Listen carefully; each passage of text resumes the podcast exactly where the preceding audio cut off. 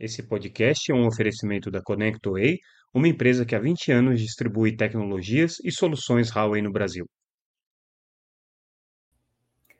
Olá pessoal, tudo bem? Aqui é Samuel Possebon, editor da Teletime. A gente está de volta com mais um Boletim Teletime, o nosso podcast quase diário com as principais informações e notícias do mercado de telecomunicações, as análises que a Teletime traz todos os dias no site www.teletime.com.br. Como sempre, todos vocês estão convidados a entrarem no site, se inscrever para receber a nossa newsletter, acompanhar o nosso boletim tanto no site quanto também nas redes sociais, sempre como arroba Teletime News. Vocês já sabem, estamos presentes lá no Facebook, Instagram, LinkedIn, Twitter e todas as redes sociais relevantes para comentar aquilo que de mais importante acontece no mercado de telecomunicações. A gente deu um, um, uma pausinha é, nos últimos dias por conta é, do evento que aconteceu na semana passada, da Brint Nordeste, as questões de deslocamento que a gente teve esse final de semana também, mas agora, essa semana, a gente retoma com dois eventos importantes da Teletime que vão acontecer: o Teletime é, Tech Redes e Infraestrutura, que acontece nessa terça-feira, e o Teletime, o Telecom ESG, o evento da Teletime que discute as pautas referentes à sustentabilidade, inclusão e governança, que acontece na quarta-feira, dia 29. Mas vamos começar o nosso boletim de hoje fazendo algumas é, considerações, algumas análises com relação a uma notícia importante que a gente trouxe na sexta-feira passada, ainda resquício da, do evento da Brint, que aconteceu em Fortaleza, é uma, né, uma reflexão que a gente é, trouxe, quase uma análise, mas com bastante informação, referente à situação dos pequenos provedores de internet e é, a situação financeira que eles se encontram. A gente está se referindo aqui não aos é, pequenos provedores é, que a gente conhece como players regionais, que já estão aí na casa dos 500 mil, 1 milhão de assinantes, mas sim dos pequenos, pequenos mesmo. São provedores com coisa entre 5 mil e 10 mil assinantes, que hoje, segundo os dados da própria Brint, segundo é, as informações que foram colocadas durante o evento, enfrentam uma situação bastante crítica e bastante preocupante com relação a endividamento. O que, que aconteceu com esses provedores? No período da pandemia, fizeram investimentos para conseguir expandir a sua infraestrutura, naquele momento não havia é, políticas públicas desenhadas especificamente para fomentar a atuação desses pequenos provedores, então muitos deles recorreram a opções de crédito regulares do mercado, né, financiamentos é, e empréstimos a preços de mercado, a valores de mercado, e com isso, depois desses dois ou três anos aí já de é, investimentos que foram feitos, eles começam a ter que pagar a conta. E o que é, a própria Brint pondera é que, em alguns casos, é, mais de um terço da receita desses provedores tem sido comprometida com o pagamento desses endividamentos. Então, essa é a principal preocupação deles. Surgiu esse tema justamente num debate em que se falava das alternativas de financiamento, mas para a construção de novas infraestruturas, e aí a Brint trouxe o dado de que talvez para eles, para esses pequenos provedores, é, investimento em infraestrutura não seja hoje a prioridade, ou seja, é, eles precisam de recursos sim, precisam de financiamento sim, mas para capital de giro, para conseguir cobrir os empréstimos e trocar essas dívidas que são muito caras e que foram contraídas nesse período desfavorável por dívidas mais baratas que eles possam é, aí amortizar ao longo de mais tempo. Então, essa é a preocupação que tem sido colocada pelo mercado é, de pequenos provedores. É um, um assunto que já está sendo levado, obviamente, ao governo, na reflexão do governo, mas é muito difícil equacionar, porque esses pequenos provedores, ao mesmo tempo que tem essa situação, também tem um grau muito grande de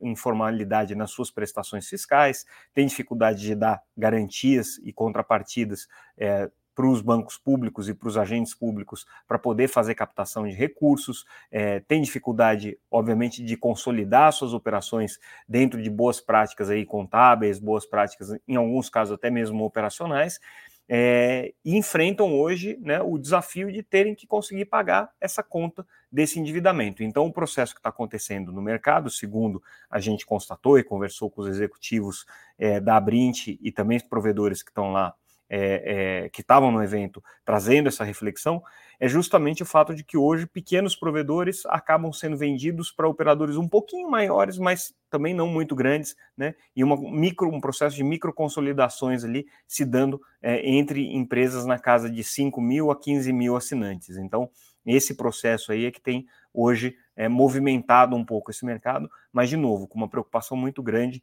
sobre a viabilidade econômica e financeira desses projetos. Lembrando que são milhares de provedores, né? muitos deles aí é, acabam hoje representando as principais forças competitivas nos, nos é, mercados é, menos centrais, nos mercados é, regionais é, e, e, locais em que eles atuam, mas com situação é, econômica bastante é, desafiadora aqui e com grande dificuldade de conseguir atender às suas demandas. Aí falando de pequenos provedores, aí a gente já traz uma notícia de hoje, é, a Huawei e a provedora Veloso Net, da região amazônica, é, lançaram um projeto de conectividade com 4G. Né? Isso é que é o interessante. A Veloso não é uma operadora móvel, não tem frequências espectro de 4G, mas nesse projeto, em conjunto com a Huawei, é, eles estão utilizando espectro secundário, ou seja, espectro de outras empresas, mas estão comercializando SIM cards, estão comercializando o acesso 4G é, é, como se fosse uma operadora móvel, com a diferença que eles não têm é, a licença específica para isso, então são operadores de banda larga, de serviço de comunicação multimídia, mas vendendo via acesso móvel com chip 4G, é, utilizando espectro secundário. É uma operação é, interessante porque, primeiro, tem essa característica de ser operado por uma empresa que não é uma empresa móvel, né? É, e depois é, são uh, basicamente comunidades ali ao longo é, dos rios da região amazônica que não teriam outra opção de conectividade. São mais de 1.700 quilômetros aqui de, de, de, extensão nas é, é, diferentes cidades que estão sendo é, instalados, né? É, um projeto aí de amplo alcance, 30% dos residentes do estado da Amazônia, do Amazonas vão ser atendidos por essa parceria entre a Huawei e a VelozoNet. É, é um projeto ambicioso, de certa maneira, né, porque, obviamente, é, pressupõe aí um investimento grande na parte de infraestrutura que está sendo feito. E a VelozoNet, é, segundo declaração dada pelos é, executivos da empresa durante o lançamento desse projeto, está é, tá buscando aí os provedores nacionais, ou pelo menos os provedores regionais de 5G, como é o caso da Liga, como é o caso da Winit, é, a Winit não de 5G, mas é, de 4G, para tentar estreitar é, as parcerias e poder atender as obrigações que essas empresas têm através da sua rede. Então, um projeto aqui bem interessante, bem ambicioso. Mudando de assunto, vamos falar um pouco sobre o Comitê Gestor é, da Internet no Brasil, o CGIBR, que soltou nessa segunda-feira é, uma manifestação com relação a o projeto de lei do deputado João Maia que trata do assunto da internet, trata da regulamentação da internet. A gente está falando aqui do projeto de lei 2768 de 2022 e o CGI, que é um órgão multidisciplinar que tem a participação é, do próprio governo, participação da sociedade civil, representante do setor empresarial, representante do setor acadêmico, né, vários setores ali representados dentro do CGI, resolveu opinar sobre esse assunto e dizendo o seguinte, que eles acham que é, esse projeto tem alguns aspectos é, é muito é, é, discutíveis, né, por exemplo, com relação às modalidades de plataformas digitais que poderiam ser reguladas, né? Então ali estão dentro do projeto, né? Previsão para serviços de intermediação, ferramentas de busca, redes sociais, plataformas de compartilhamento de vídeo, tudo isso, segundo o projeto, poderia ser regulado, inclusive o projeto indica que o regulador seria a Anatel. Mas o CGI disse o quê? Diz que tem que ter mais debate. Eles acham que é um projeto que ainda precisa de mais discussão, precisa de amadurecimento, principalmente com relação a esse escopo dele, ou seja, que tipo de setores que ele abrangeria. Né? Então, é, o comitê gestor, que tem o Ministério das Comunicações ali participando, tem o Ministério de Ciência e Tecnologia, tem a própria Anatel participando, além das empresas de telecom e da sociedade civil, como a gente colocou, prefere um pouco mais de é, cautela aí nessa discussão. Lembrando que esse é um assunto super relevante para a Anatel, claro que super relevante do ponto de vista da regulação setorial, da regulação do mercado de telecomunicações como um todo, da é, é, discussão sobre de que maneira que se corrige as assimetrias entre o setor de internet e o setor de telecom, de que maneira que é, se aproveita o melhor do mundo da internet dentro desse contexto regulado das telecomunicações, mas que está parado, na prática está parado desde o meio do ano. Esse projeto propriamente dito, ele está sem tramitar desde julho é, desse ano aqui. Né? Então, uh, não, não existe nenhum fato que justifique essa manifestação do CGI agora, fora a própria preocupação de que seja um projeto discutido aí com um pouco mais de calma, né? Então não está na iminência de nenhuma deliberação sobre esse, esse assunto e não tem nada que indique que esse assunto vai ser resolvido agora. Mas o CGI aqui marcando posição, é, entendendo que esse tema requer aí mais debate,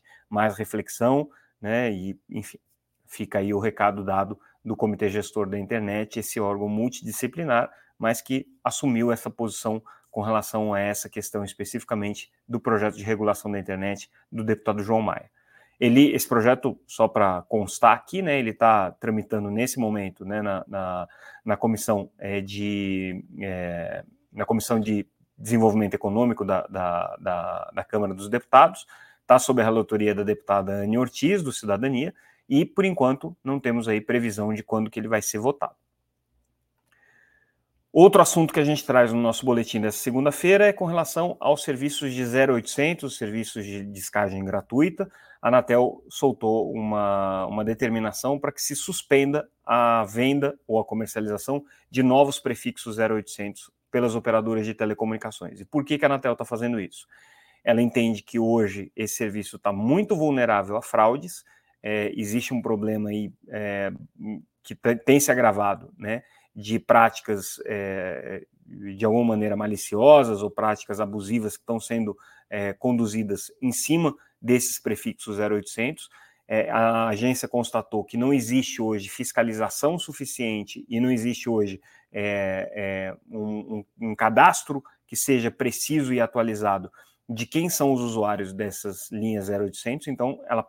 determinou que as operadoras parassem de vender novas e que fizessem essa atualização cadastral das antigas linhas que já estão colocadas aí no mercado. Com isso, né, é, é um mercado, claro, que importante, o mercado de 0800 aí tem uma demanda muito grande, né, um serviço relevante aí para a população de uma maneira geral, mas mais importante do que isso vai ser esse esforço que as operadoras vão ter que fazer para conseguir é, atualizar as suas bases de dados e conseguir mostrar para a Anatel que elas têm controle sobre quem são os usuários do 0800, sob pena, obviamente, delas serem é, sancionadas por isso. Afinal de contas, é, é um recurso de numeração que cabe às operadoras fazer a gestão e a gestão adequada deles. É, um outro assunto que a gente traz é, no nosso boletim, a gente já falou é, sobre um, um episódio é, semelhante na semana passada, uma parceria entre a Claro é, em empresas do setor de agronegócio, e agora a gente traz a notícia da parceria entre a TIM, a Fazenda São Martino, e o, a unidade Iracema, é, que é uma unidade da, da Fazenda São Martinho, para é, fazer um processo de automatização com foco em melhoria dos indicadores ESG dessa, dessa atividade rural. Então, é uma atividade de campo conectado, né, tipicamente uma atividade de campo conectado. É, nesse caso específico aqui, é um canavial, essa unidade de Iracema tem um, um, um, um trabalho de é, plantação de açúcar é bastante intensivo, né? E aí, com esses, essas ferramentas, esses recursos que foram disponibilizados aqui pela TIM, eles conseguem fazer um monitoramento em tempo real dessa fazenda, melhorando assim é, os indicadores é, de sustentabilidade por conta da necessidade muito menor de queimadas, de combate a incêndios, né, e de é, gestão e manuseio, manejo consciente do, do, do, do meio ambiente, né. Então, mais um registro aí de uma parceria entre operadoras de telecom e empresas do setor de agronegócio, aqui com esse recorte, com esse viés mais específico para ESG ou para sustentabilidade, que tem sido cada vez mais relevante aqui para as empresas. Lembrando sempre que a gente vai ter na quarta-feira, dia 29, o nosso evento Telecom ESG, que é um evento que a Teletime organiza justamente para discutir essa agenda de sustentabilidade é, uso de energias renováveis, é, pauta de inclusão e como que os setores é, de telecomunicações e os setores correlatos estão atuando aí para melhorar é, o, os indicadores e, e, e perseguir é, o conjunto né, de itens da agenda ESG cada vez mais importante para as empresas. A gente traz também é, a notícia sobre um artigo que foi é, escrito pelo presidente da CAGES. A CAGES, para quem não se lembra, é a companhia de é, abastecimento do Ceará. É, o presidente da, da, da CAGES, que escreve o, o artigo, é, o Neure Freitas, ele rebate aqui de alguma maneira todas as acusações que têm sido feitas pelas operadoras de telecomunicações e pela Anatel e pelo Ministério das Comunicações sobre os riscos que estão sendo é, colocados aqui ao, à infraestrutura de cabos submarinos, a infraestrutura de cloud que está instalada na Praia do Futuro do Ceará é, e que, é, de alguma maneira, está sendo afetada pela construção da usina de dessalinização que está sendo feita ali no projeto do Dessal, né? é, que é um projeto muito importante para a CAGES, porém, ele está sendo construído ao lado dessa infraestrutura de cabos submarinos, e aí, sob protestos das empresas de telecomunicações e é, uma visão da Anatel de que existe sim um risco iminente, que é, que é de colocar duas infraestruturas industriais tão relevantes e tão críticas ao lado, né, por conta de possíveis é, acidentes, o presidente da CAGES, o Neuri Freitas, vem afirmar que eles já fizeram estudos, que não tem risco nenhum, que existe aqui uma, uma é, cobertura é, de, de, infraestrutura, uma sobreposição de infraestrutura de água e de telecomunicações que acontece em vários outros pontos da cidade e que nunca tiveram problema nenhum. Então, essa aqui é a argumentação que eles estão colocando agora. Óbvio que existe aí uma, uma disputa, né? É, que passa aí pela, pela administração federal, com a Anatel, pela administração estadual. O projeto da CAGES é importante para o governo é, do Ceará e especificamente para a cidade de Fortaleza, porém, é, o tema aqui ainda está quente, com ânimos exaltados e as partes aí fazendo as acusações de parte a parte. Voltando para as notícias da semana passada, na sexta-feira, a gente trouxe também é, algumas manifestações de várias entidades setoriais contra é, a decisão do presidente Lula de vetar integralmente o projeto que tratava da é, prorrogação da desoneração da folha. São várias entidades que estão unidas aí, agora incluindo não só as entidades que a gente já noticiou, como é o caso da Fininfra, né, de infraestrutura de rede, mas também a própria Conexis, que representa as empresas de telecom, a BERT, que representa as empresas de radiodifusão, que também são afetadas, é, as empresas é, e re, entidades representativas do setor de software, como Brascom, Abis, né, outras entidades aí do setor de TI, é, todas elas se manifestando de maneira bastante dura e veemente contra o veto presidencial à prorrogação da folha de pagamentos. E a gente fecha o nosso boletim com a notícia de que é, a Anatel é, constatou que a venda irregular de equipamentos no Brasil tem crescido, né, de equipamentos é, handsets, equipamentos móveis tem crescido, e a agência está agora tomando algumas providências para tentar evitar a venda desse tipo de, de é, aparelhos, principalmente junto aos marketplaces digitais, aí buscando, é, através dessas parcerias, estabelecer que esses marketplaces só vendam equipamentos que estão homologados pela Anatel.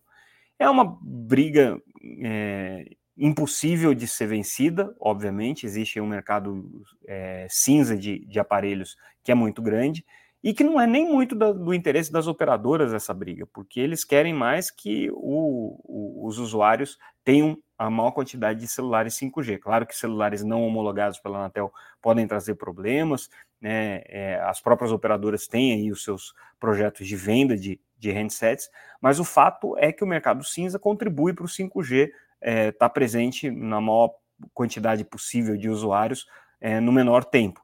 Porém, são celulares é, por serem justamente desse mercado cinza, não homologados pela Anatel, oferecem outros riscos, outros comprometimentos e principalmente afetam aí a, a, a, saúde financeira das empresas que operam e que fabricam esses equipamentos no Brasil. Então, por isso esse esforço da Anatel de tentar coibir né, justamente a, a venda de, de, celulares 5G não homologados ou que tenham aí algum tipo de é, problema né, em termos de licenciamento e liberação para uso aqui no Brasil.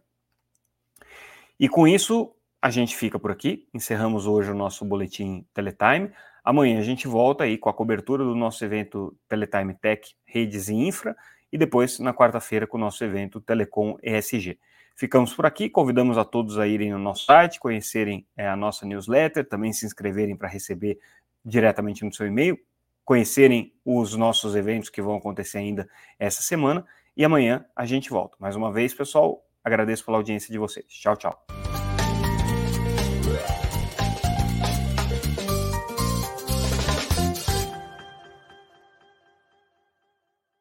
Esse podcast é um oferecimento da ConnectWay, uma empresa que há 20 anos distribui tecnologias e soluções Huawei no Brasil.